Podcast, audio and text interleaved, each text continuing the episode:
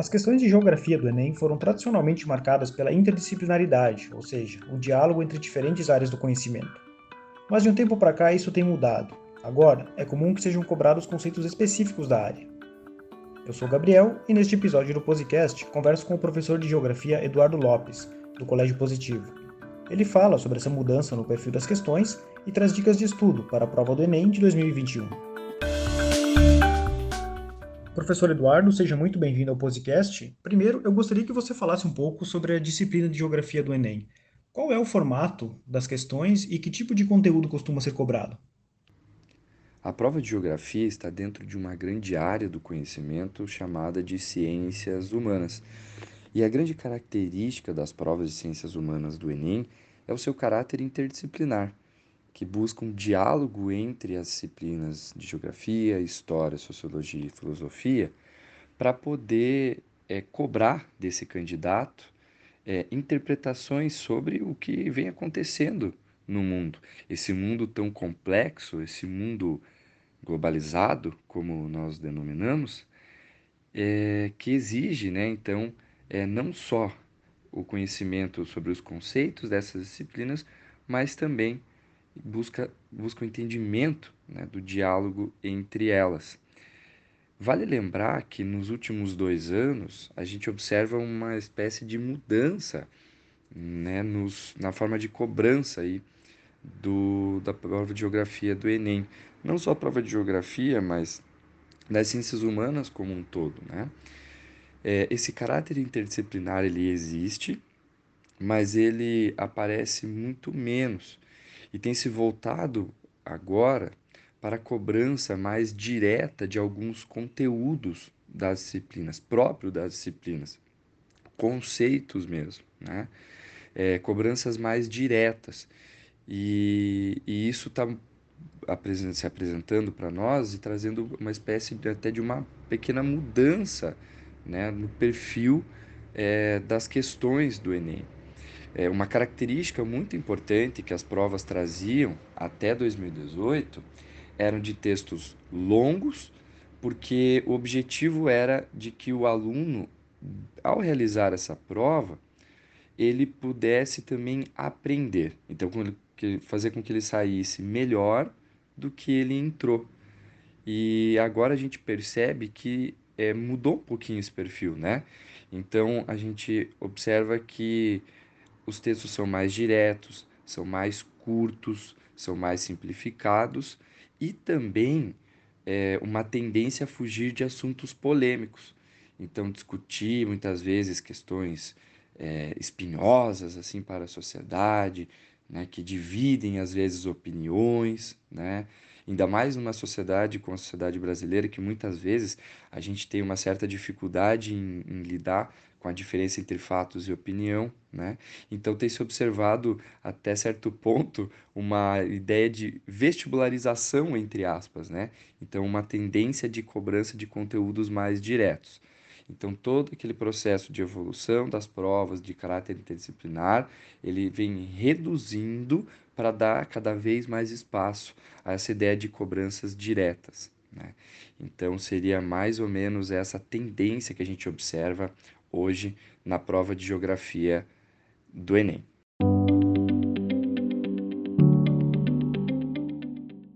Professor, na sua avaliação, quais temas relacionados à geografia devem aparecer na prova de 2021, tanto no que diz respeito ao cenário nacional quanto internacional? E existem aqueles temas que costumam se repetir nas diferentes edições da prova? É muito importante para o candidato que está se preparando ter a noção de que existem né, temas clássicos que aparecem nas provas. Eu sei que muitas vezes a preocupação desses candidatos é justamente com as atualidades, aquela coisa toda, mas é importante compreender que existe sim é, temas que se repetem historicamente nessa prova e entender como é estruturada a prova de geografia do Enem. Né? Então, quando a gente trabalha com a geografia, existem três grandes áreas. Né? Então, nós temos ali a parte da geografia física, a parte da geografia humana que engloba a geopolítica, que normalmente está ligada a temas das atualidades, e também nós temos né, a chamada parte é, instrumental, que está associada à cartografia, utilização de imagens de satélite, né? Então, essa linguagem própria né, que a geografia tem, que é a linguagem cartográfica, que é muito importante. Né? Então, interpretação de mapas, né, até mesmo a interpretação de gráficos, que podem contribuir para a gente entender melhor né, os conceitos da geografia e situações aí do nosso cotidiano. Lembrando que a prova do Enem ela tem esse caráter né, de estar tá muito ligada às situações do dia a dia. Né? Pensando, por exemplo, na parte da geografia física, é muito interessante pensar que nós temos historicamente questões que cobram né, conceitos associados aos solos, então é, identificar né, quais são os tipos de solo presente no Brasil, que tipos de cultura podem ser observadas nesses solos, né, culturas agrícolas. Nós temos, por exemplo, né, conceitos ligados à geologia e à geomorfologia, o estudo do relevo, e aí vale destacar que né, nós tivemos aí recentemente erupções vulcânicas nas Ilhas Canárias que poderiam vir a aparecer né, é, como um, um pano de fundo para cobrar conceitos sobre agentes endógenos do relevo. Ah, o assunto climatologia também é um tema bastante batido dessas provas. Né? Vale lembrar que nós hoje discutimos muito forte a questão das mudanças climáticas globais, que entram dentro da ideia de uma questão ambiental. Hidrografia é outro tema clássico, principalmente pensando né, nas características das grandes bacias hidrográficas que nós temos no Brasil e também os impactos né, do uso da água. Então, nós vivenciamos aí um contexto de crise hídrica, né? não só no Brasil, mas no mundo como um todo. Né? Então, pensar a gestão da água, né? pensar os usos da água, atividades como a agricultura, a indústria, até mesmo o uso doméstico, o quanto isso impacta né? nessa, nesse, nessa questão dessa crise, dessa crise hídrica. Né? E também pensar um pouquinho nos oceanos. Então, os oceanos, né, que são extremamente importantes para regular a quantidade de chuvas, regular temperaturas, a, né, a temperatura dos oceanos é, que pode determinar a passagem, por exemplo, de eventos como furacões, né? E como a gente discute hoje as mudanças climáticas globais, é, as alterações observadas nos oceanos têm um impacto muito significativo para as populações humanas. Agora, pensando em termos de geografia humana, é, temas como a urbanização e a industrialização e os seus impactos né, sobre o meio ambiente têm aparecido bastante. Então, conceitos né, associados à, à formação de chuva ácida, que é comum principalmente em lugares onde a gente tem a matriz energética pautada no uso do carvão mineral, ilhas de calor, né, que é a elevação da temperatura dentro das áreas urbanas, o fenômeno da inversão térmica, que se torna um problema dentro dos centros urbanos durante o inverno, né, causando inúmeras doenças. Então, a relação que nós temos também é, das atividades humanas com a proliferação de doenças, tá aí, vivenciamos né, um contexto pandêmico, então isso é algo que é importante que venha aparecendo nas provas, né? O impacto da agricultura para o meio ambiente, principalmente pensando em técnicas agrícolas, né, utilização de agrotóxicos, que né, infelizmente no Brasil a gente tem um, uma grande gama desses produtos aí sendo utilizados. Pensar no contexto das migrações, tanto internacionais como internas aqui no nosso país, né? E aí vale lembrar que hoje a gente trabalha num contexto de pandemia já com a migração dos coronamigrantes. Nós temos aí também né, muito forte no contexto é, migratório os refugiados do clima. Vivenciamos ainda um contexto de maior crise de refugiados desde o pós-segunda guerra, muito disso fruto das guerras civis, e aí lembrando, né, dando 2021, 10 anos do início da Guerra Civil Síria, uma efeméride, que é algo que pode vir a aparecer, e no contexto da geopolítica, né, a gente pensar, por exemplo, situações como o Brexit, a saída do Reino Unido da União Europeia, né, o contexto, os efeitos da globalização pelo mundo, é, pensar também, por exemplo, é, as questões relacionadas à xenofobia, intensificação da xenofobia. Então, são temas assim que se tem uma expectativa que podem vir a aparecer na prova do Enem é, 2021.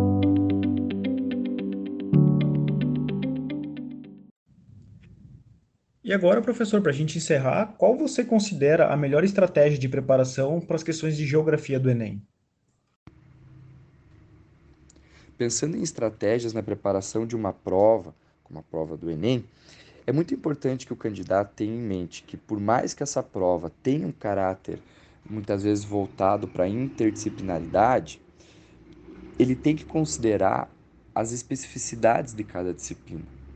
E pensando numa prova de geografia, é muito importante que esse candidato ele esteja antenado às atualidades.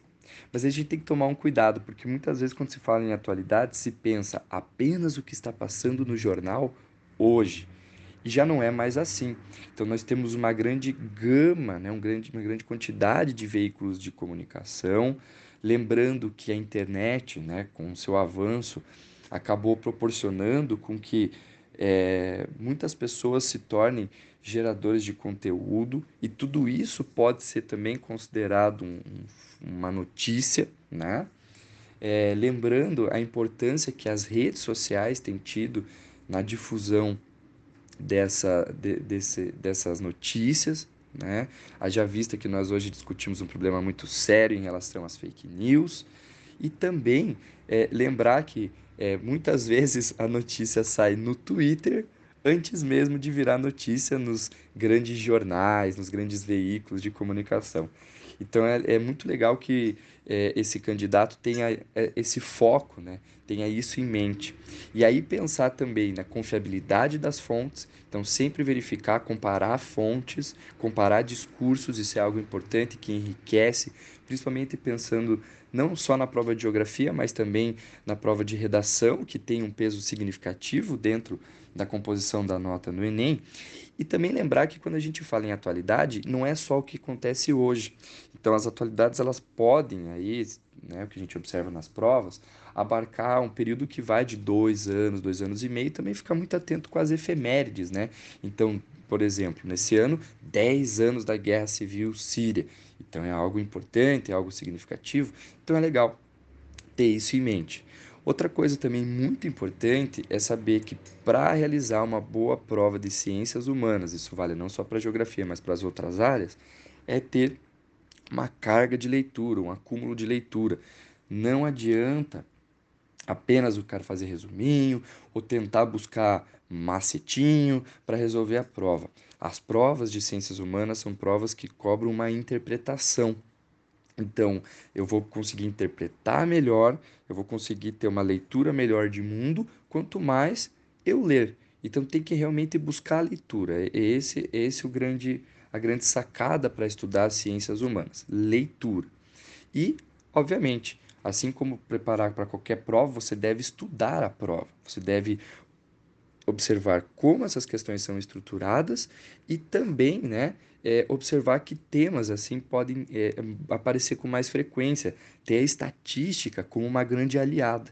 Então é muito importante nesse entendimento, nesse estudo da prova, procurar fazer provas anteriores. É assim que você vai ganhando corpo nessa preparação, que você vai ganhando é, aquilo que a gente chama de malandragem da prova para poder realizar uma boa prova, poder acertar o bom número de questões ali e ter um bom desempenho na prova de ciências humanas.